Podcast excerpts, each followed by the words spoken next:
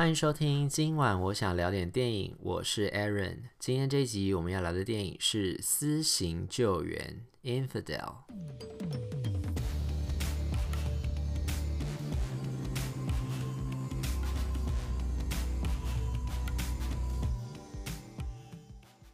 Infidel 这个英文字呢，讲的就是异教徒。那通常比较常出现的语境呢，就是基督徒跟穆斯林之间互相指称对方是异教徒的时候，就用 infidel 这个字。然后呢，这个片子《私刑救援》之所以会用 infidel 来当做它的片名，主要就是因为它故事在讲的就是伊斯兰教跟基督教之间的冲突跟对立。然后这个冲突跟对立呢，后来还升级。就是本来这种宗教之间应该算是比较民间层次、个人层次、信仰上面的一些问题，就后来呢，这个冲突竟然就演变到两国之间的这种政治上面的角力，然后甚至呢还引发一场人质危机，最后要想办法把这个人质救到救回美国安全的美国，这样子是这样的一个故事。那这个其实算是真实事件启发的啦，因为其实在中东地区曾经发生过好几起这种类似的事情，就是可能是美国人啦，或者是欧洲人啦，就是信仰基督宗教的这些基督徒，他们可能到了中东地区，就是。因为他们的宗教信仰跟穆当地的穆斯林不一样，他们并不是信奉伊斯兰教，然后他们在教义上面呢，基督宗教跟伊斯兰教的教义上面又有一些些的抵触跟冲突，然后伊斯兰教就是里面的这些这些穆斯林呢，可能就有不乏一些比较激进的恐怖主义者啦，或者恐怖分子啦、恐怖组织啦，就为此呢，可能就会去绑架啊，或者威胁呀，或者想办法要对这些基督徒。的人身安全造成一些些的影响跟威胁，这样，所以就因此呢，就是有类似其实蛮多的案件曾经发生过，所以这个片子他讲的就是男主角本身是一个生活在美国，他是美国人，然后他本身也是一个很虔诚的基督徒，就是。他后来就是有机会跑到中东地区去参加一个宗教会议的时候呢，不小心就得罪了当地的这个穆斯林社群，然后里面比较激进的恐怖主义就把他绑走，然后关到监狱里面，甚至还说就是他就是美国派来的间谍，他不只是基督徒，他还是一个美国派来的间谍，然后要以此。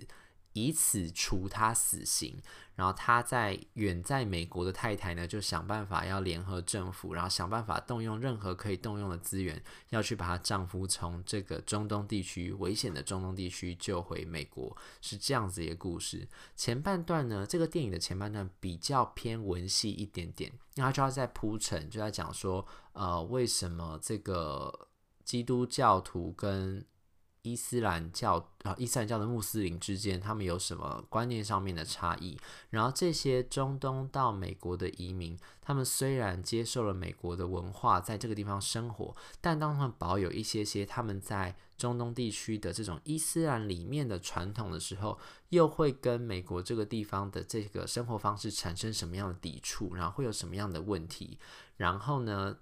在讲到说为什么这个男主角会跑到中东地区参加这样的一个宗教会议，然后后面呢，后电影的后半段就是当他真的被绑走了之后呢，他老婆开始要想办法救男主角的时候，就变成比较偏动作戏的呃部分。我觉得后半段其实还蛮精彩的，因为他还真的有蛮多那种千钧一发的救援场面，然后呢又是很。算是很古典的那种动作戏吧，就如果你蛮喜欢看那种救援行动、人质救援的这种题材的话，我觉得后半段的部分是真的还蛮精彩，就他们也是等于是斗智斗力，然后还要跟当地的这些。呃，想要帮忙他们的人，然后来帮忙。对于当地势力也有，就是想要陷害男主角一群人，跟想要帮助男主角一群人，也一起参加这个大乱斗。所以到后面的地方，我是觉得还蛮精彩的。所以喜欢这个类型的人也可以去看这个类型。我觉得这个片子整个这样看起来，就等于算是。剧情片，然后悬疑片，然后惊悚片，加上一点点动作戏，在这个最后面的地方，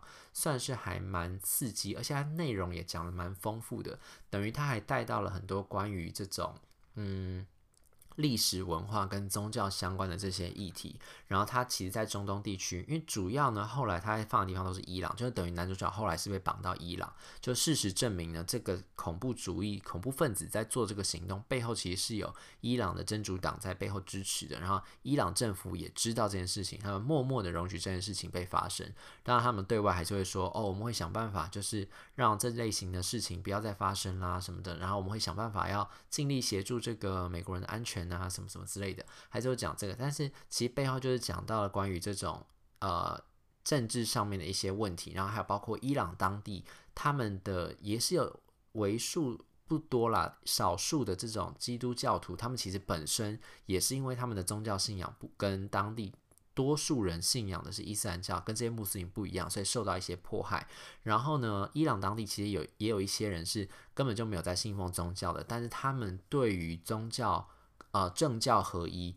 宗教人士把持国政这件事情感到非常非常的不满。他们算是世俗派的，所以等于宗教派的势力跟世俗派势力在伊朗当地也有一些些的竞争跟冲突，在这个电影里面都有带到，所以他已经不只是在讲就是。啊、不是很单纯在讲说美国人是怎么样怎么样，然后中东人是怎么样怎么样。他其实还有在讲到说，其实中东人里面还有更多不同、更细的层次在里面，有不同的势力跟不同的观念跟想法，都在这个电影里面都有呈现出来。所以它其实算是还蛮丰富的一部作品。好，那这个电影主要在讲的故事呢，就是男主角是吉姆卡维佐演的。吉姆卡维佐这个男星呢，他之前呢，大家比较。一开始比较认识他，比较知道他可能是两千年的那个《黑洞频率》。他那个时候呢，还跟丹尼尔·奎德演，就是父子嘛，就是他们等于是，呃，丹尼尔·奎德是死去的爸爸，然后吉姆·卡维佐是还活着的儿子，然后他们都是警察，想办法透过那个无线电的那个信号。互相穿越时空，然后去拯救他们的妈妈。他这个故事原型其实后来就是韩国那个 Signal 信号那个韩剧也有用到嘛，就等于是两代警探透过无线电的电波穿越时空之后，想办法解决一个悬案。所以那个时候吉姆卡维索应该蛮多人就被他在《黑洞频率》里面演的这种父子情深有感动到。那后来呢，他要去演了梅尔吉伯逊导的那个耶稣基督的那个受难记最后的激情。吉姆·卡维佐演的就是耶稣基督那个主角。那其实这个片子呢，因为后来有得罪到一些就是这个犹太人啦、犹太社群，因为他们也算是好莱坞当地很强大的势力嘛，他们就觉得这个里面在丑化犹太人，所以后来因为《受难记》这部电影，其实梅尔吉伯逊跟吉姆·卡维佐都有在好莱坞的演艺圈就是黑过一阵子，那后来才渐渐开始又复出，有戏可以拍。那像这一次吉姆卡莱索呢，就是再一次以他身为基督徒的这个基督徒本色呢，来出演这次的私刑救援。他在这个电影里面演的这个主角呢，也是一个很虔诚的基督徒。然后他不只是虔诚基督徒会，他还会在网络上就是分享。他的这个关于宗教上面的体验，然后大方的在网上传教，他等于算是一个呃网红基督徒吧，就是写部落格，网红基督徒的部落格，然后透过网络在宣扬他自己认为是很正确的这个教义，他觉得是他一个使命要传教这样。那他的太太呢，本身是一个在国务院工作的一位女性，他太太本身是无神论者，就他太太本来其实也跟他先生一样，曾经很信奉。基督教，但是在他几次流产之后，她就看破了宗教这一切。她后来就变成一个无神论者。但尽管如此，她其实还是默默的支持她老公的事业。这样，只不过呢，这次她老公做一个决定，就在电影一开头的时候，就等于呢，就有人就介绍他，就说啊，那不然你要不要去那个中东地区？就是开罗，埃及的开罗，现在正在举行一场就是宗教会议，即将举行一场宗教会议。然后就有人就想办法想要把引介到。中东去，因为想说你是在这个美国这么受欢迎、这么有影响力的一个基督教网红嘛，那希望就你能到那个地方，代表这个以平民的这种身份来参加这个宗教会议，进行一些宗教交流。那其实他男主角老婆一开始其实很反对这件事情，他就觉得说，呃，中东地区你也不是不知道，他们都是穆斯林，然后你也不是不知道伊斯兰教教义跟基督教本来就有冲突，那你怎么可能去那个地方，就是一直宣扬你自己的？呃教义，而且他们当地又有比较激进的这些分子嘛，你怎么可能宣扬你的教义之后还不惹怒当地人呢？就是他老婆想到就觉得这件事情很麻烦，然后会可能会引惹祸上身，就是希望她老公不要去。不过男主角自己就还是觉得说啊。反正这这就是我该做的事情嘛，然后上帝就是在这个时候指派这个任务给我，就是我应该要去做。他其实很单纯的，就只是想要去传教，他其实没有想太多，他也觉得如果真的发生什么事情也是考验。但他真的没有想到的是呢，他在当地就是在那个会议，一切都还本来都还 OK 哦，就是跟当地的这些伊斯兰穆斯林的这些领袖啊，也都是相谈甚欢。但后来他在电视，在一场电视访问的时候，跟主持人。他们俩在分享自己的教义，分享到一半的时候呢，他们就出现一个分歧，就是说，他们就说呢，伊斯兰教徒呢，就是穆斯林呢，他们的可兰经里面呢，并没有说，呃，他们并没有否认耶稣基督的存在，但他们只是觉得说，耶稣基督是一个先知，然后他们还是有所谓的真主。但是呢，男主角就说，在基督宗教关键观念里面呢，耶稣基督本身就是。真主就是圣父、圣子、圣灵是三位一体的嘛？他们是这样的想法，所以呢，他就在当场呢，在那个电视机前面，包括底下还有很多现场的观众，然后电视机是全中东转播，所以有几亿人同时在观看。他要在那个电视机的摄影机前面呢，他就直接讲，就说耶稣基督就是你们的真主，所以你们要信耶稣基督。所以他一讲出这个话之后呢，底下所有的观众是一片哗然，所有电视机前面的观众一片哗然，就觉得说：哇，你这个人根本就是亲门踏户来侮辱我们，你就是拿你的宗教想要来羞辱我们自己的信仰。他这个举动呢，就惹怒了当地的这个恐怖主义的分子、恐怖组织，他们就连夜就把他绑走，绑到伊朗去。他们原来就是伊朗的真主党，他们就把他绑到伊朗之后呢，就要以。这个男主角根本就是美国 CIA 中情局派来中东的间谍，想要想办法颠覆中东的。这个想要窃取中东的国家机密，然后想办法颠覆中东的一个间谍的罪行，想要判他死刑。就这件事情呢，就闹到就是等于是美国政府也在关切这件事情，就说为什么我们一个好好的平民到了你们这个地方，只是在分享他的宗教的一些观念，为什么就遇到这种事情呢？结果呢，他老婆等于也是四处奔走，因为他老婆刚才说了嘛，是国务院的员工，想办法要奔走之后呢，他干脆就直接飞到中东来，所以当。他老婆飞到中东以后，其实电影的后半段的主角就变变成他老婆了。就是其实男主角的功用就等于是一开始前面他等于是让这件事情发生，后来他几乎待场景都是待在监狱里面，然后他的角色其实也比较无趣一点点，因为他就是一个很虔诚，就是他觉得这些事情虽然他还是有求生意志，他有逃生欲，他还是希望能够逃离这个被监禁他这个地方。不过基本上他就是比较那种觉得啊，如果真的发生什么事情，也都是上天给我的考验，然后我会想办法克服这一切，然后他会相信他的主，这样他自己比较。呃，单纯的一个角色，但他老婆就复杂很多。他来到这个中东地区的时候，一方面她又是一个女性，然后她又没有宗教的信仰，她就觉得她可能会面临到很多的危机，但是她又为了救她老公，不得不做这些事情。然后他在当地其实也遇到了各方的势力，就包括。比如说，外国派到当地去追踪这件事情的记者，就很想要跟他想办法，要从他这边套出一些什么故事来。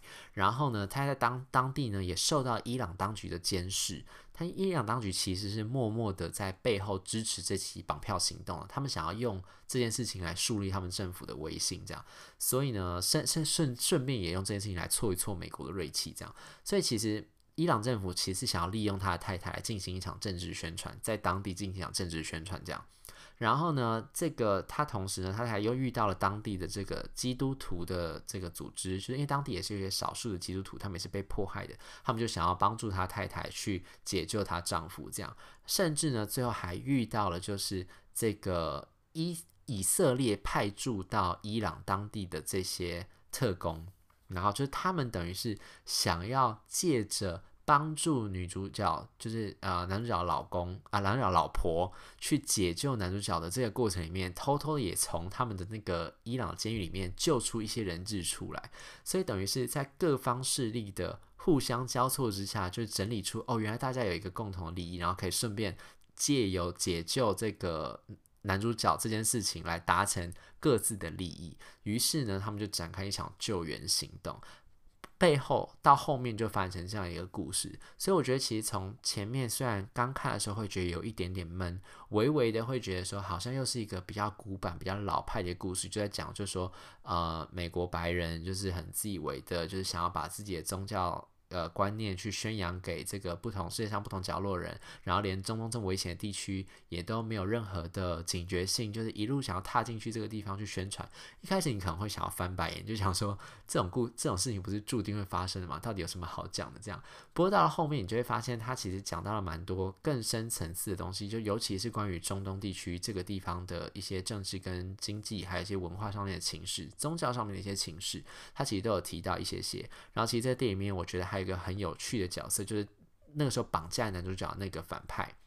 他其实是一个中东人的长相，但是他操着一口流利的英式英文。当然了，这个人本来就是一个英国演员，没有错了。他这次等于是他也是有等于有中东裔的血统，然后他后来来演这个角色。那他的这个角色呢，他其实有一个有趣的背景，应该就是他等于就是当初这个中东人，然后呢，他。可能年纪很小的时候，或是呃学生时代就留学到了英国去留学，所以其实有很多很多的中东人士，他们都是在年轻的时候，不管是去英国，不管是去欧洲，或者甚至是去北欧啦，或者去美国，或者是其他的所谓的这种西方的先进国家、列强国家，去学习他们的一些呃。呃，最新的知识，然后他们未必在当地真的有受到当地这些我们所谓的这种西方文化的熏陶跟影响而转变，他们可能更加坚定了他们自己的伊斯兰信仰跟他们在中东地区生活的这种方式。然后等到他们回到了这个中东地区之后呢，他们等于是用他们在外面所学到这些知识，想办法去。对付其他想要改变中东地区生活方式的人，他其实是有这样子的一个比较复杂的情绪跟这种比较立体的一种呃角色的背景在这个里面，所以我觉得在看这个片子的里面，其实你还会发现到很多一些些比较贴近现实情况，然后比较人性的一些细节，就不是只是单纯在讲，就是说到底是不是基督徒是好人，然后这些。穆斯林就是坏人，他其实背后还有更多更复杂的一些些可以考虑进去的因素，其实也都被写在这个故事里面。然后再加上它的后半段，其实算是一个还蛮精彩、蛮刺激的动作救援戏。所以我会觉得这个片子看下来之后呢，其实也还蛮有收获的。就如果你最近有在想要找一些些稍微有一点点深度，但是有有一点点爽度的这种。片子的话呢，我会觉得这部《私刑救援》其实是一个不错的选择，就推荐给大家喽。那今晚我想聊点电影我们就聊到这边下次再见拜拜。